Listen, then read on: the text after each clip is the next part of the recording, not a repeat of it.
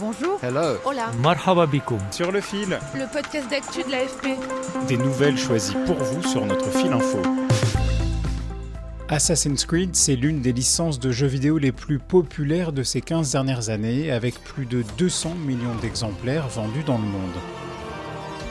Le Damas et le Jérusalem de l'époque des croisades, le Paris de la Révolution française ou l'Égypte antique, à chaque opus, votre personnage s'infiltre dans une nouvelle période de l'histoire. Bassim Ebne Isra, es-tu prêt à renoncer à celui que tu pensais être?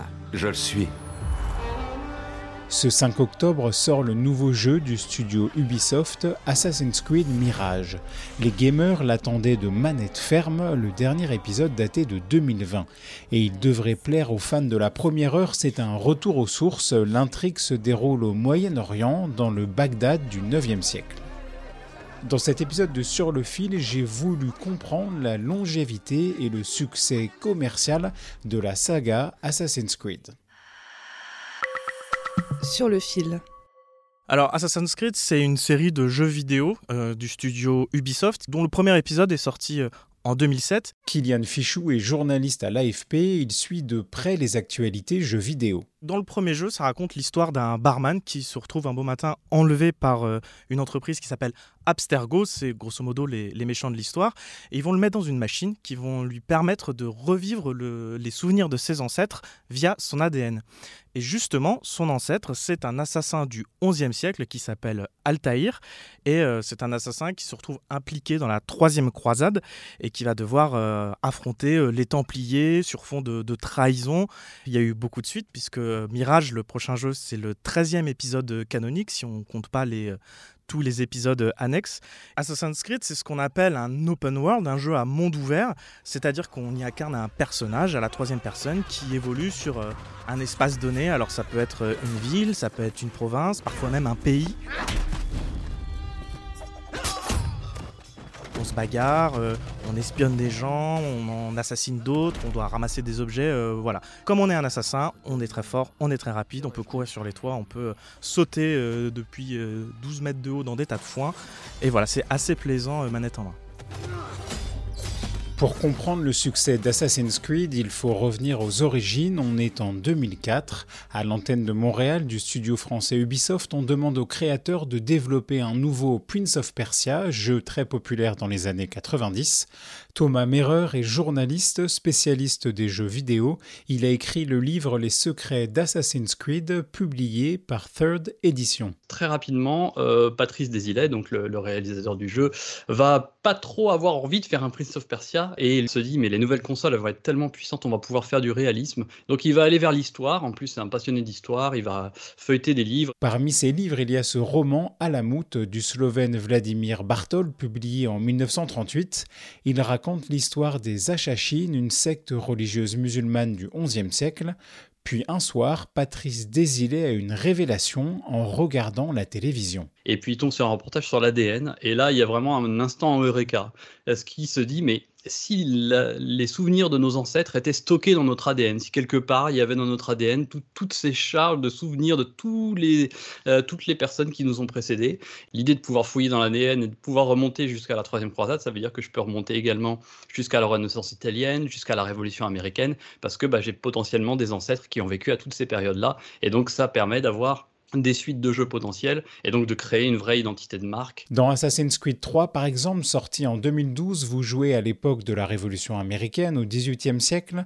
Dans Assassin's Creed Odyssey en 2018, vous êtes immergé dans la Grèce antique. Ce côté tourisme historique, je pense, marche beaucoup parce que généralement, avant chaque épisode, quand on ne sait pas encore où on va aller, il y a toujours une sorte d'ébullition sur Internet. Ah, tu penses que ça va être quoi? Ça va être la révolution? Ah ouais, ils ont jamais été au Japon non plus, ce serait génial. Et l'astuce scénaristique de faire voyager à travers l'ADN de ses ancêtres est une ressource inépuisable. Ça permet d'imaginer plein de récits. Il y a eu des romans, il y a eu des bandes dessinées, il y a même eu un film. Euh, il y a bientôt une série qui va, qui va arriver sur Netflix. Donc c'est un univers narratif qui est très très très riche, donc qui permet d'agripper plein de personnes vers, euh, vers le jeu. Thomas Merrer est d'ailleurs loin d'être le seul passionné de cette saga. Assassin's Creed, c'est une licence qui a, qui a cartonné. Euh, ça place la série un peu dans le top 10 des plus grosses séries de l'histoire du jeu vidéo avec euh, Mario, Pokémon ou GTA.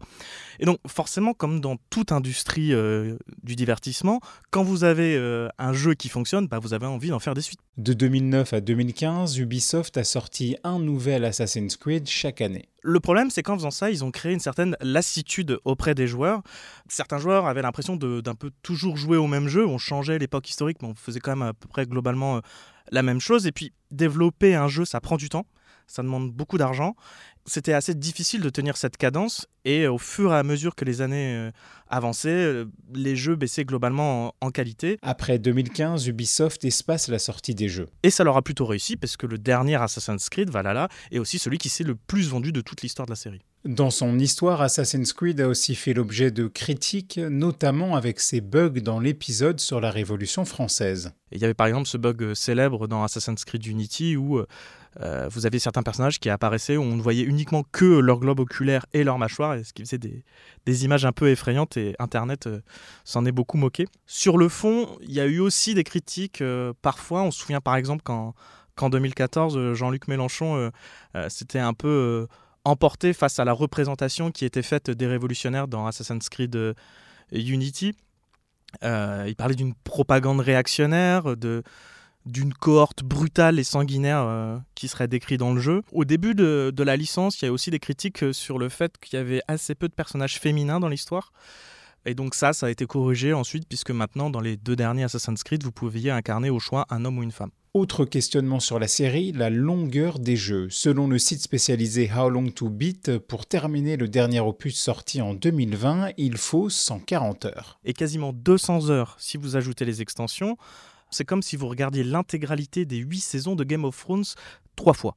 Et là, dans le prochain jeu qui sort, Mirage, on nous parle de à peu près 25 heures de jeu. Donc ce qui est intéressant de noter, c'est qu'avec le précédent d'Assassin's Creed, on est peut-être arrivé au bout d'un modèle, un modèle que Assassin's Creed lui-même a imposé euh, au milieu du jeu vidéo, qui sont voilà, ces jeux toujours plus grands, toujours plus remplis, toujours plus longs. Et donc finalement, euh, Assassin's Creed est euh, un peu en train de, de renoncer à ce qu'il était devenu ces dernières années. Sur le fil revient lundi. Merci de nous avoir écoutés et si vous aimez notre podcast, laissez-nous 5 étoiles sur votre application préférée. Bon week-end